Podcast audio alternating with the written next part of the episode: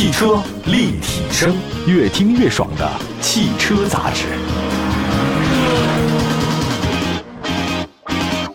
Hello，各位好，欢迎大家关注本期的汽车立体声啊。我们今天节目呢，跟大家分享一个听众答疑啊。因为说单一车型的时候呢，或者比较车型，都是我们听众来反馈啊。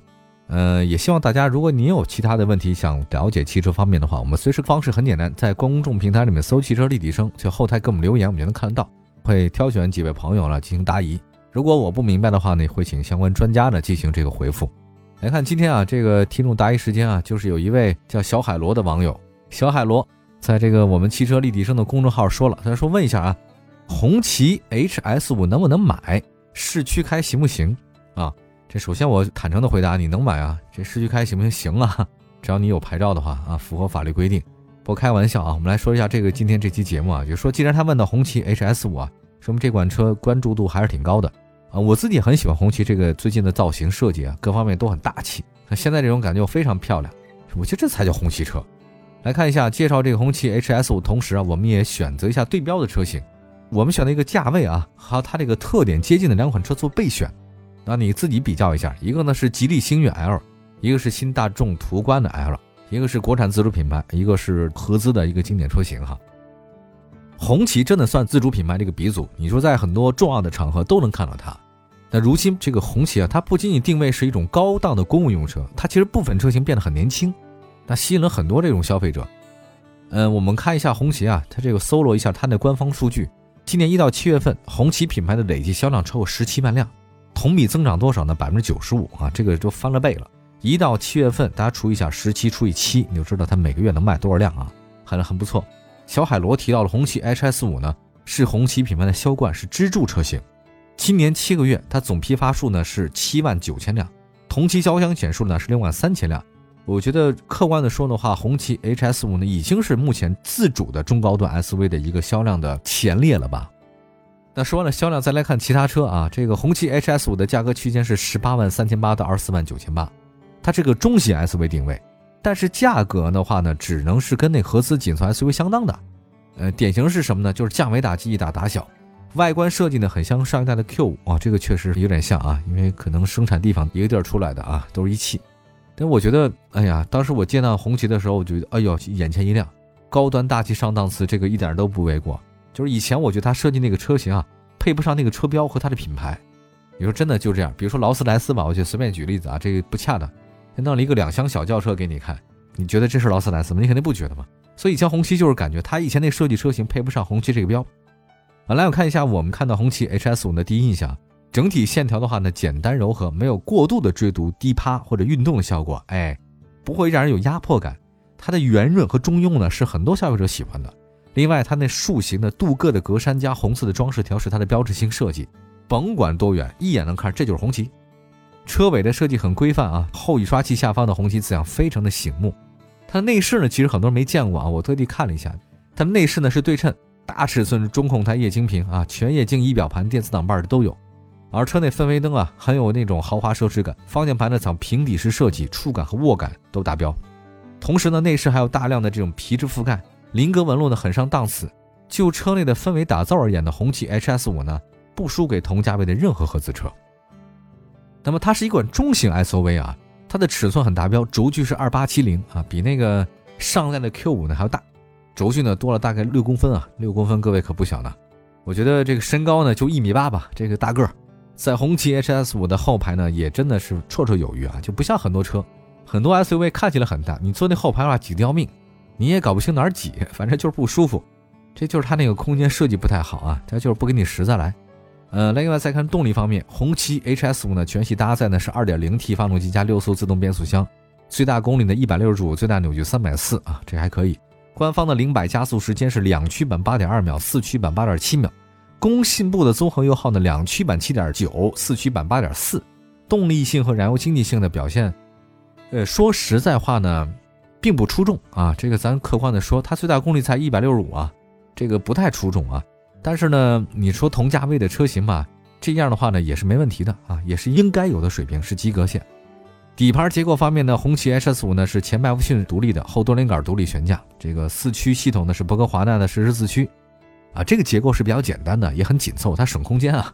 依靠电磁力呢控制多片离合器啊，将动力传到后桥，这个很有意思啊。博格华纳的实时四驱，它主要的通过 ECU 来侦测前桥的牵引力，一旦发生较大的变化呢，将这个扭矩传到后桥，在一个前轮着力的情况下就可脱困啊。这是博格华纳的四驱的一个系统的特点，很好啊。这么大的车呢，我觉得这么大的车你搞一个四驱还是挺有用的，而且小车没必要了，小车怎么都能办啊。这个大车如果是要困住的话，脱困是很困难的，所以。建议大型的这 SUV 搞四驱，嗯，这个没毛病。目前红旗 HS 五呢，一共是五款车。那如果选择两驱版的话呢，十九万九千八，二点零 T 智联旗享版值得入手。这个才不到二十万，哇，这这车真大！前后排的气囊、头气囊啊，这个主动刹车并线辅助三百六十度，前后泊车、陡坡缓降、全景天窗、电动的后备箱、无钥匙进入、无钥匙启动、前排座椅加热通风、车联网、BOSS 音响、LED 大灯、自动空调都有了。基本上能满足大家对日常的需求、舒适性和安全性的需求，这个挺好用的啊。那如果预算比较充足的话呢，可以多花两万七，选择两驱智联麒麟版。这个麒麟版多了什么呢？多了车道偏离预警、道路交通的标志识别、车道保持辅助系统、自动泊车，还有这个方向盘换挡，还有后排座椅加热也有了，这个自适应远近光大灯、车载空气净化器。确实还挺多的。如果不是你经常跑长途的话呢，二点零 T 的我觉得智享版足够了。这个真的真的足够了。就多花两万七的话，反正看怎么说啊。那这个智联奇享四驱版和智联奇享版价格相差一万四，差的是什么呢？四驱和后隐私玻璃，这个看怎么说。那么二点零 T 的智联麒麟四驱版比那个智联麒麟版贵二点三万。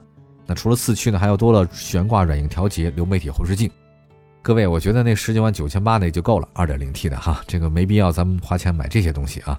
那么从产品定位来看呢，红旗 HS 五呢是城市 SUV，调教呢比较舒适性啊，它这个不是一款有驾驶激情的车啊，偏向于舒适性，所以你要问城市能不能开，我觉得完全可以开啊，城市代步没有任何问题啊。刚才说的是红旗 HS 五啊，是小海螺问的，小海螺开大红旗，那接下来的话呢，实际上。这不能让你白问啊！那我也呢买一赠二，赠两款其他车的这个点评，跟它价格特点都很像的两款车型，仅供你参考啊，帮助你开拓视野。马上回来。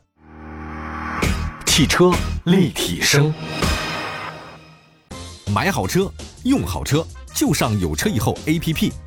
腾讯战略投资的汽车信息服务平台，带给您真实靠谱的汽车报价，全国车辆降价信息，全市车辆最低门店。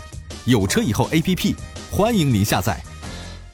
回到汽车立体声啊，今天在节目当中呢，跟大家解疑释惑啊，回复一位小海螺的问题。呃，他说呢，就是红旗 HS 五能不能买，市区能不能开？这个问题回答完了。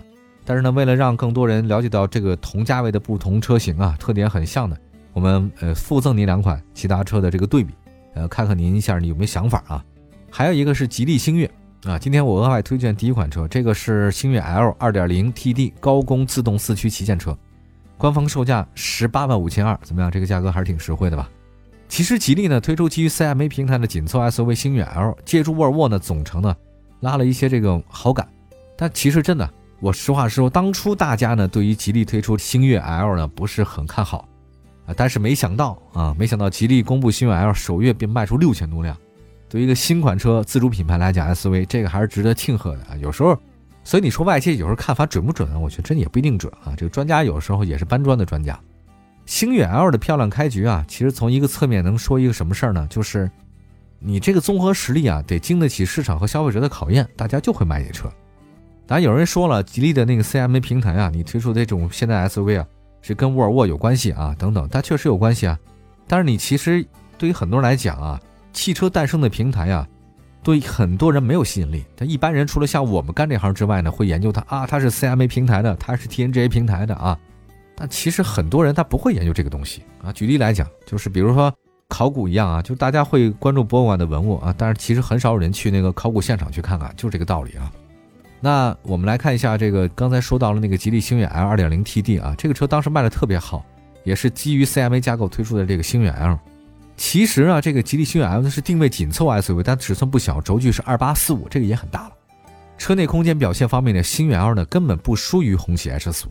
那外观方面呢，星越 L 呢采用硬朗的设计风格，前大嘴式的进气格栅跟沃尔沃 X30 很像。那大灯内部的双侧 LED 灯呢，提升了车头的厚重感。车身侧面呢是大量直线，我觉得视觉效果特别好啊。车内空间也不错，车尾层次感很强，而且贯穿式灯带。那么动力方面的话呢，再说一下，星越 L 顶配呢是 2.0T 发动机加 8AT，最大功率175，最大扭矩350。你看这个账面数据的话，比红旗要好。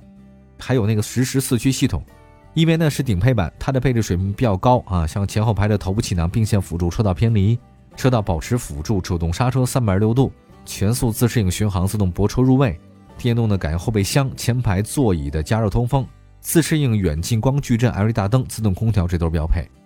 你想想看啊，这个 2.0T 发动机动力不错啊，数据很好，还有八速自动变速箱。星越 L 的顶配版的加速破百呢是八秒以内，啊，整体的状态还是很好的。还有一点呢是什么呢？星越 L 的顶配版的车型官方售价只有十八万五千二，这是顶配，仅供你选择吧哈。再下一个啊，再下一个，再说一下新款大众途观啊，这个算是一个经典车型了。那目前呢，这个大众途观 L 的2021款和202款都在售吧，如果没记错啊。那么按照我的脾气的话呢，应该是买新款啊，这个旧款呢咱就不买了啊，因为买东西一定要是买新不买旧。我们为什么推荐这款呢？因为刚才两款车都是自主品牌，那我想说，如果小海螺你喜欢的话呢，合资的这个大众的话呢，可能怎么推荐都没毛病。那我也说一下这个车吧。二零二二款的话呢，全系配的都是二点零 T 涡轮增压了，它有分低功高功嘛，呃，但是很有意思，二零二一款的话还有一点四的版本，啊，整体而言呢。你要买二零二一款的话，这个途观的话呢是有优惠的，但我觉得这个优惠呢，你到二零二二款好像也有啊，因为咱得去四 S 店问。二零二款的话呢，整体来看呢，细节有升级啊，动力呢都换二点零 T，二点零版本刚才说那个低功是一百八十六匹，呃，高功版的是两百二十匹，这个其实上面数据很好。那么高功版本呢，主要是用在四驱上面啊，低功版本的话呢，主要在两驱上面。那大众途观 L 呢是二十万级别 SUV 的市场老将，这个新款的途观 L 呢是八月二十号呢正式上市啊。因为上市以后呢，发现它智能安全配置啊，下放到那个次低配车型了，所以竞争力会强一点啊。那么，比如说刚才说到那个自动两驱智享版啊，这个前后排的这个头部气囊、主动刹车、倒车雷达、倒车影像都有自适应，那么感应后备箱啊、自动空调都是标配，这个非常好。车身尺寸方面，途观 L 的轴距是二七九幺，这比刚才那个二八几呢是稍微小一点。二点零 T 低功版最大功率呢是一百三和三百二，哦，这个很好啊，这个确实不错了。它低功版啊，这还是低功版，七速呢湿式双离合，零百加速八点七，百公里综合油耗六点六，它那个比星越 L 那四驱那油耗还低。总的来讲，其实这样的啊，因为途观这车大家太熟了啊，所以没必要再讲太多了。我就说这个途观那车的颜值啊，它现在开始已经改变了啊，它有点符合年轻人的审美，有点像这个讨好年轻消费者去设计啊。里里外外的话呢，大众味儿呢是少很多啊，所以。呃，途观呢也经典车型开始再次的发力啊！大家如果愿意的话呢，也可以关注一下。好吧，我们来说一下吧。这个最后让这小海螺别太迷惑了啊，越说你越迷惑，那就咱总结两句。销量上来看呢，你问的那个红旗 HS 五啊，在市场上的消费者确实很认可。这个月均的交强险数呢都是九千辆左右，这个还是不错的。而且它是一款城市 SUV，啊，日常代步呢和假期出游不是问题。车辆的整体舒适性也很强，而且红旗呢提供首任车主不限年限。不限里程的质保，这个也还挺有诚意的。呃，至于说我们提到的对标的两款车型，仅供您参考的吉利星越 L 啊，是主要是目前它这个人气很高，自主的。那空间呢，跟红旗 HS 五相比的话呢也好啊，这个动态性能也好，价格更低。还有至于说途观 L 呢，这个是二十万左 SUV 的明星车型啊，保有量大，这个认可度高，卖二手车的时候那这车还是比较保值，所以这个也是一个备选车型。所以今天呢，这个三款车啊，从红旗 HS 五。实用分析一下，同时推荐两款同价位的备选车型给你。希望小海螺早日开上大车，好吧？祝福大家这个用车愉快。这里是汽车立体声官方微信、微博平台同名搜索我们。往期节目的话呢，可以在任何视听平台里面搜“汽车立体声”。我们下次接着聊，拜拜。